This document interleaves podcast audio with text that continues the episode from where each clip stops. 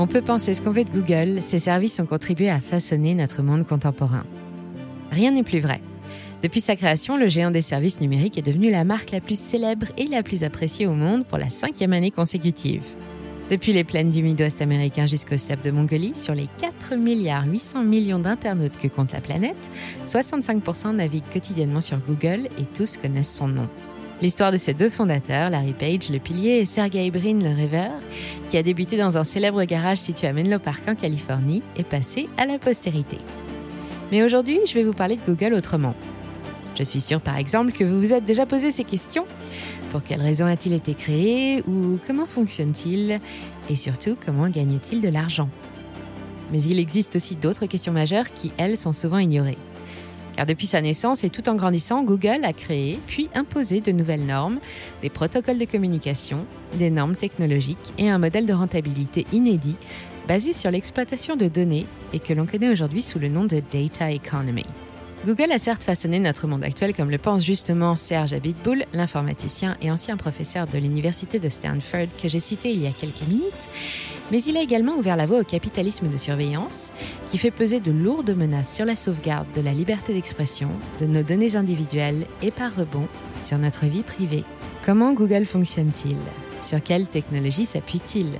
Quels sont ses projets et comment se portent ses finances? Ou tout autre sujet, est-il encore possible de lui échapper? Vous avez maintenant le choix. Vous pouvez taper toutes ces questions dans votre moteur de recherche préféré. Il vous indiquera à coup sûr une réponse très pertinente. Ou vous pouvez aussi choisir de rester avec moi ces 20 prochaines minutes pendant lesquelles vous allez entendre le mot Google prononcé 101 fois et le mot dollar 17 fois. Bienvenue à toutes et à tous sur Money Radar.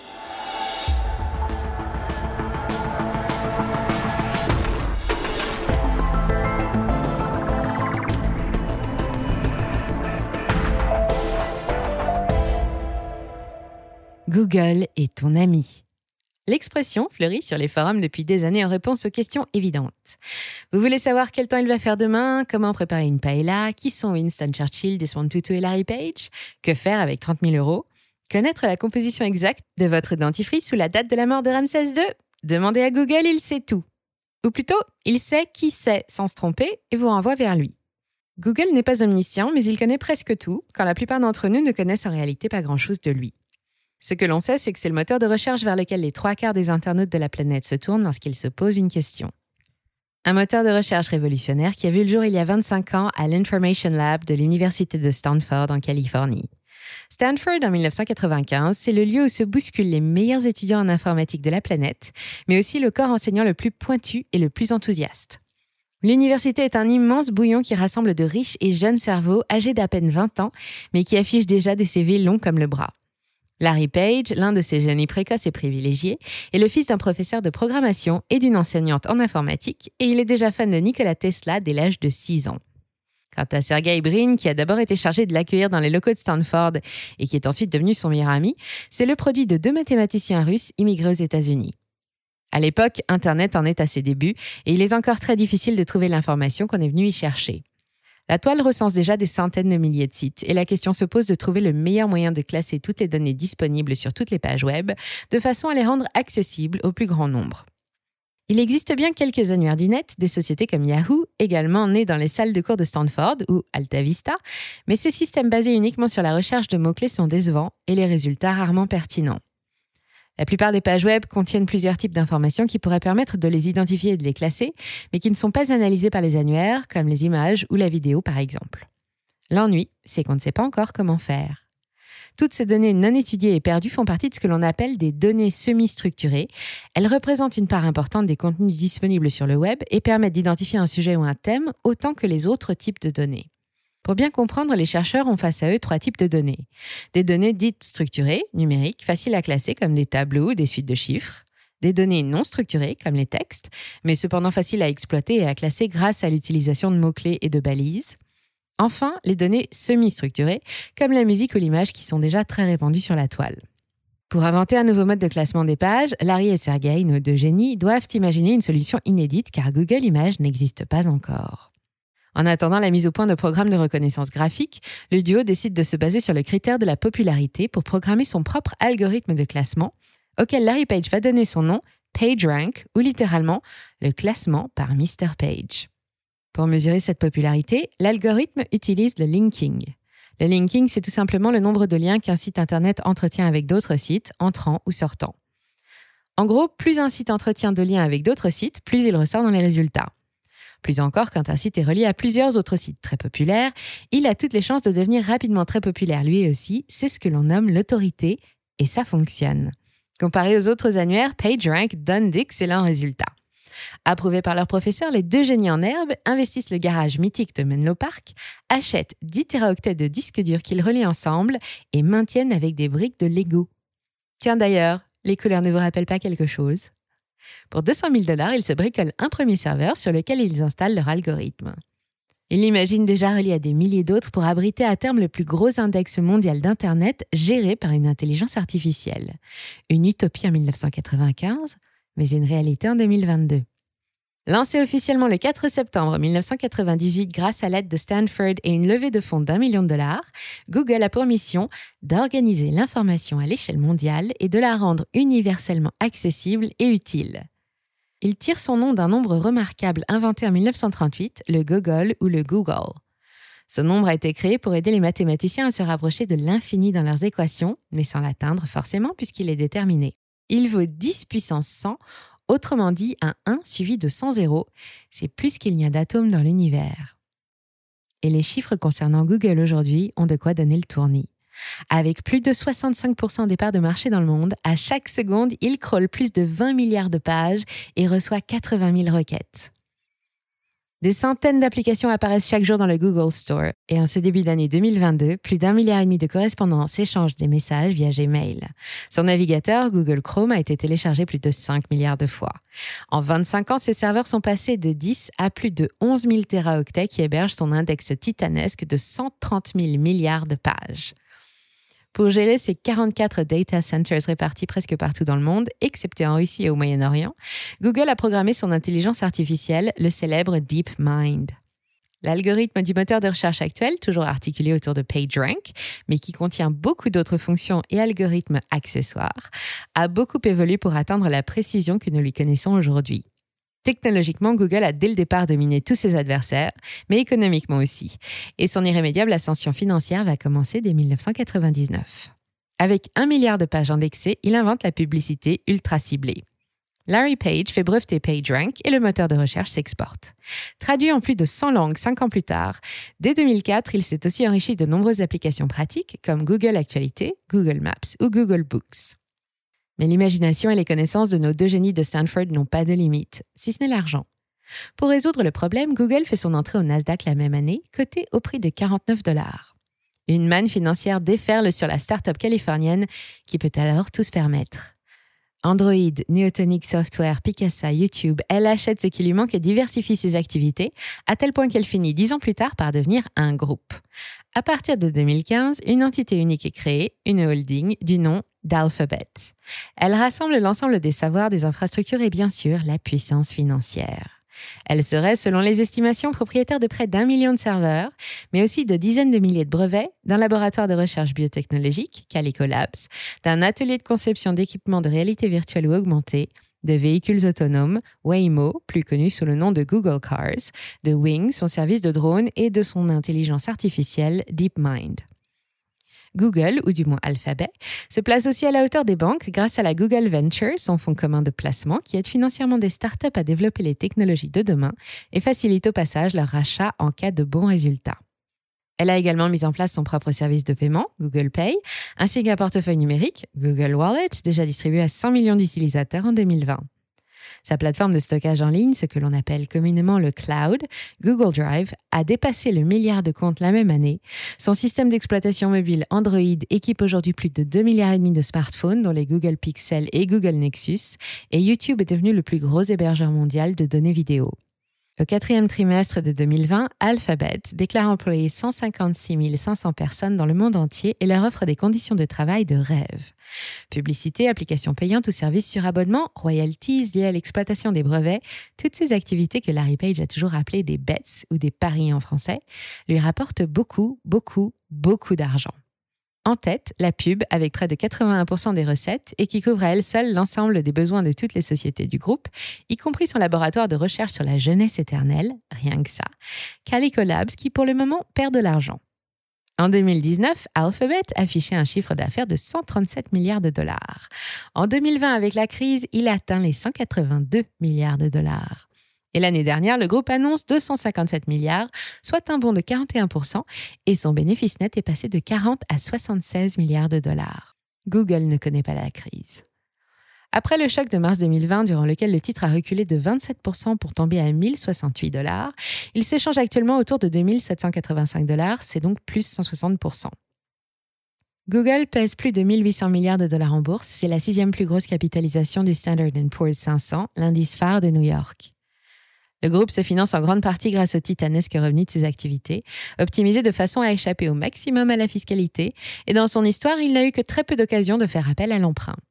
En 2018, l'affaire était si exceptionnelle qu'elle a fait un peu de bruit.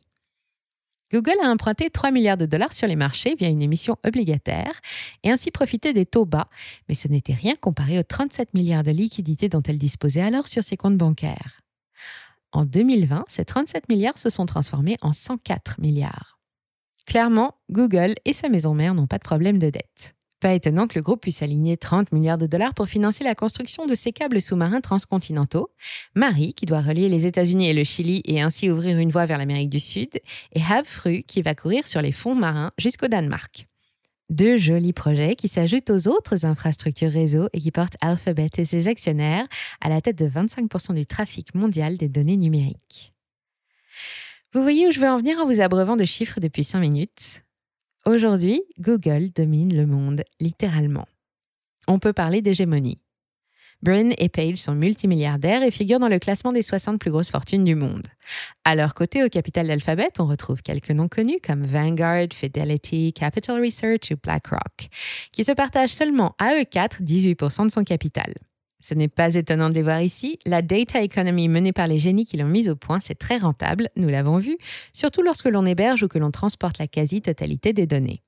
Outre le défi technique que représentait le classement efficace d'une base de données semi-structurée, c'est avant tout le goût de l'aventure économique qui a motivé la mise au point de PageRank, puis le développement de l'entreprise Google jusqu'à Alphabet et ses filiales, et c'est toujours en termes de pari que résonne Larry Page lorsqu'il se lance dans une nouvelle activité.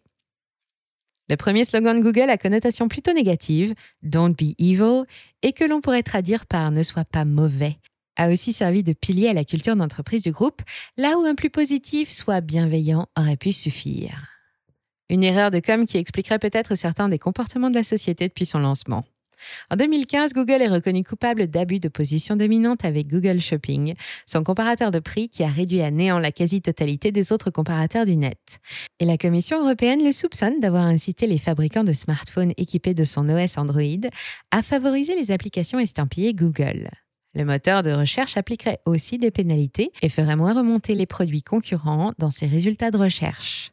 Son outil publicitaire AdSense fait lui aussi l'objet d'une enquête, toujours pour abus de position dominante. Pas très classe tout ça, mais lorsqu'on détient un tel pouvoir sur l'ensemble du net, les occasions de franchir les limites de la légalité sont aussi plus fréquentes. Contourner la fiscalité, par exemple, devient un besoin vital quand on encaisse des milliards chaque mois, et Google a toujours été critiqué à ce sujet. Depuis 2003, donc avant même la naissance d'Alphabet, Google est domicilié dans l'État du Delaware, un paradis fiscal qui compte plus d'entreprises enregistrées au registre du commerce qu'il n'y a d'habitants. 90% des plus riches sociétés du monde y disposent d'une boîte aux lettres comme Amazon ou BlackRock et échappent en partie à l'impôt. La filiale qui regroupe ces activités européennes, elle, est judicieusement située en Irlande, un autre pays où la fiscalité est plus favorable que sur le reste du continent. Tous les revenus tirés de la publicité en Europe sont facturés en Irlande et échappent au fisc, comme en France, où Google dispose pourtant d'une activité commerciale réelle, matérialisée par des bureaux et des salariés. De la même manière, les revenus tirés d'Amérique du Nord passent par le Delaware, où ils sont beaucoup plus faiblement taxés. Aux États-Unis, ce n'est pas un problème. Le gouvernement soutient ces GAFA sans condition et les regarde avec bienveillance encaisser des milliards de dollars et tirer l'économie vers le haut. Mais dans le reste du monde, et notamment chez nous en France, ce n'est pas la même chanson. En 2015, une enquête est ouverte par le Trésor français pour fraude fiscale aggravée et blanchiment de fraude fiscale, qui n'ira pas loin, puisque même à l'heure actuelle, il subsiste toujours un flou juridique en Europe en ce qui concerne l'imposition des activités numériques. Abus de monopole, arrangement personnel avec les lois fiscales, que manque-t-il pour noircir encore un peu le tableau? Hmm, La censure, par exemple. C'est d'actualité et ce n'est pas une légende. Quand on est aussi puissant, se passer de certains éléments n'est pas un problème, à l'image de François l'année dernière. Accusé par Google de faire circuler de fausses informations au sujet de la pandémie, le journal s'est vu bannir de Google Actualité et de YouTube. Ce n'est bien sûr pas un cas isolé. Aux États-Unis, en février 2020, Google a obtenu le droit de censurer légalement les contenus qui ne correspondraient pas à sa ligne éditoriale et se dote pour l'occasion d'une ligne éditoriale. Ainsi, plusieurs plaintes de médias conservateurs ont purement et simplement été rejetées. Ces plaintes concernaient des blocages qui empêchaient la diffusion correcte des informations sur la plateforme YouTube, tandis qu'à côté, des médias plus libéraux ne rencontraient aucun problème. C'est qu'avec cette décision de justice, Google peut dorénavant tout simplement faire disparaître tout ce qui ne lui plaît pas dans les limbes du web, de façon totalement arbitraire et en totale contradiction avec le premier amendement de la Constitution américaine. En France et en Allemagne, il utilise une autre méthode. Les résultats sont filtrés, une pratique découverte par des chercheurs du Berkford Center for Internet de Harvard dès 2005. Ils ont découvert qu'un certain nombre de sites qui apparaissent dans une recherche effectuée sur google.com ne figurent pas dans les résultats sur google.fr ou google.de. Interrogé, la firme a répondu qu'il était possible que ces sites contreviennent aux lois françaises ou allemandes, sans les citer, et tout en rappelant que sa politique la dispensait de l'utilisation de telles pratiques. Bref, il semble finalement que Google ne soit pas l'ami de tout le monde. En 25 ans, le seul moteur de recherche a emmagasiné une quantité phénoménale de données. Vos données personnelles, l'historique de votre navigation, ce que vous achetez, ce que vous regardez, vos horaires de connexion, et bien plus encore. Que fait-il de tout cela? Il l'exploite. C'est son métier et il l'indique clairement dans ses conditions générales et tous ses utilisateurs sans exception, y compris vous et moi, l'y avons autorisé. Souvenez-vous, avant de cliquer sur le bouton Accepter les conditions d'utilisation, vous avez forcément vu passer les paragraphes concernés qui vous expliquent comment Google gagne de l'argent avec vos données et comment vous devez le laisser faire. Si vous ne vous en souvenez plus vraiment, voici le texte en question qui rappelle qu'en acceptant les conditions d'utilisation, vous accordez à Google une licence d'exploitation gratuite de l'ensemble de vos données. Avis aux utilisateurs assidus de Gmail, Google Chat, Google Talk, sachez que tous vos échanges, vos envois, vos publications sont scannés de la même manière que les pages des sites visités chaque jour. Officiellement, Google doit respecter les lois de protection des données personnelles en vigueur dans chaque pays d'où il tire des revenus et il garantit que vos données ne sont jamais revendues. Il y a pourtant des cas où elles peuvent être communiquées à des tiers, ce qui laisse à la plupart des internautes l'impression qu'une fois leurs données postées, ils ne contrôlent plus grand-chose. Mais il y a encore autre chose. À chaque seconde, Google émet presque 500 kg de dioxyde de carbone. Chaque recherche émet 5 à 7 grammes de CO2 et chaque mail coûte 5 à 20 grammes, 50 avec une pièce jointe. Certes, c'est 60 fois moins qu'une lettre classique expédiée par la poste, mais nous envoyons 60 fois plus de mails que de lettres. En tant que leader à lui seul, Google est responsable de près de 40% des gaz à effet de serre émis par tout le secteur Internet mondial, dont les émissions totales sont comparables à celles de l'aviation mondiale. Ce CO2 qui provient principalement de l'alimentation de millions de serveurs qui tournent en permanence et du processus de fabrication des composants électroniques est problématique. En partenaire historique du Forum économique mondial de Davos qui tente d'imposer la neutralité carbone à tous ses membres d'ici à 2035, Google se dit sensible à l'impact de ces gigantesques installations et de ses activités sur l'environnement. Le groupe réfléchit à des solutions innovantes comme l'utilisation de Deep Blue pour gérer le flux énergétique au plus près des besoins et limiter sa consommation électrique. Il pense aussi à émerger ces data centers qui ne cessent de s'agrandir à 14 km des côtes américaines et espère bientôt refroidir ces machines grâce aux vagues. Pourtant, il existe un moyen simple, gratuit et à la portée de tous pour lutter contre la pollution émise par Google et régler au passage tous les autres problèmes, c'est de s'en passer. Mais est-ce vraiment possible? Dans l'absolu, bien sûr. Il suffit de fermer tous vos comptes et applications Google et rapatrier vos données stockées sur le cloud. Ah, pensez aussi à débrancher votre assistant OK Google, c'est lui qui en sait le plus sur vous. En faisant cela, vous mettez fin à la licence d'exploitation de vos données et vous retrouvez votre sérénité. On appelle cela se dégoogliser. Vous pouvez vous rabattre sur des navigateurs alternatifs pour remplacer Chrome, comme l'anonyme Tor, Firefox de la fondation Mozilla, ou encore Brave, un navigateur qui vous rémunère en token BAT pour votre temps de navigation et qui permet même de bloquer les publicités nativement. Il existe également des OS alternatifs si votre smartphone tourne sur Android. Si changer vos habitudes vous paraît compliqué, que vous voulez continuer de suivre vos youtubeurs préférés, d'utiliser Google Earth pour visiter virtuellement le monde, ou qu'on vient de vous offrir un Google Pixel et que vous n'avez pas le cœur de le ramener au magasin, au moins vous êtes au courant. S'il est possible de boycotter Google, est-ce vraiment utile? Certains ont jugé plus judicieux d'utiliser cette énorme machine avec les précautions qui s'imposent pour gagner eux aussi beaucoup d'argent. Car depuis 15 ans, le nombre de nouveaux métiers et de sociétés qui sont apparus et rassemblés autour de l'univers de Google est significatif. Certains petits malins sont parvenus à devenir millionnaires, sans compter Larry et Sergey évidemment, en ouvrant des agences de publicité numérique spécialistes de Google Ads qui ont rapidement rencontré un grand succès. D'autres utilisent AdSense pour vendre plus offrant l'espace publicitaire disponible sur leur site ou leur blog ou opérer en tant qu'intermédiaire. Les belles histoires de youtubeurs à succès fleurissent et de nombreux artistes, des commerçants, des professions libérales, intellectuelles, médicales, des artisans même, parviennent à gagner leur vie grâce au service de Google, aussi simple que les avis et la localisation. Si vous avez du temps libre, Google propose également une application de sondage rémunéré, un service d'auto-édition pour les écrivains en herbe et un Play Store mondial qui propulsera vos propres applications vers le succès qu'elles méritent. Depuis les années 2000, Internet, c'est the place to be et c'est Google qui assigne les places. C'est grâce au génie de ses créateurs que la toile affiche aujourd'hui le visage que nous lui connaissons et qu'Internet a rencontré un tel succès auprès de chacun d'entre nous. C'est vers lui que nous nous tournons lorsque nous sommes perdus, Maps, lorsque nous devons communiquer, Gmail, pour nous divertir et apprendre, YouTube, travailler, Google Workspace, nous fournir toutes les informations dont nous avons besoin, Chrome, quelle que soit l'heure ou la saison. Ce sont ces infrastructures qui abritent toutes nos vies et transportent nos données d'un continent à l'autre à la vitesse de l'éclair. En utilisant ces services, nous l'autorisons aussi à tout savoir de nous, gratuitement, pour qu'il nous propose ensuite ce qui nous ferait le plus plaisir. En réalité, derrière le moteur de recherche se cache une puissance de calcul formidable qui essaye en permanence d'influencer nos choix et nos opinions pour nous pousser à consommer d'une certaine façon. L'entreprise de Google sur nos vies est directement liée à l'efficacité de ses services.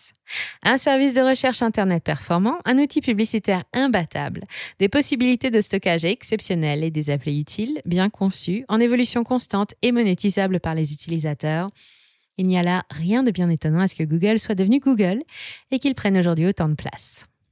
Sergey Brin et Larry Page ont quitté leur poste de PDG pour devenir de simples employés. Leurs projets ont changé. Larry recherche la fontaine de jouvence chez Calico Labs et Sergey imagine l'intelligence artificielle de demain dans le complexe secret de Mountain View X. Mais Google est toujours là. Et tant qu'Internet continuera de grandir, il n'y a pas de raison que sa croissance s'arrête car les deux sont évidemment intimement liés, et ce, quelle que soit la situation économique. En bourse, c'est ce que l'on appelle une valeur antifragile qui se renforce dans les tempêtes. Merci d'avoir suivi cet épisode jusqu'au bout.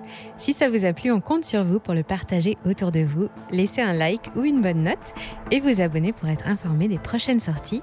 Et moi, je vous dis à très bientôt sur Money Radar.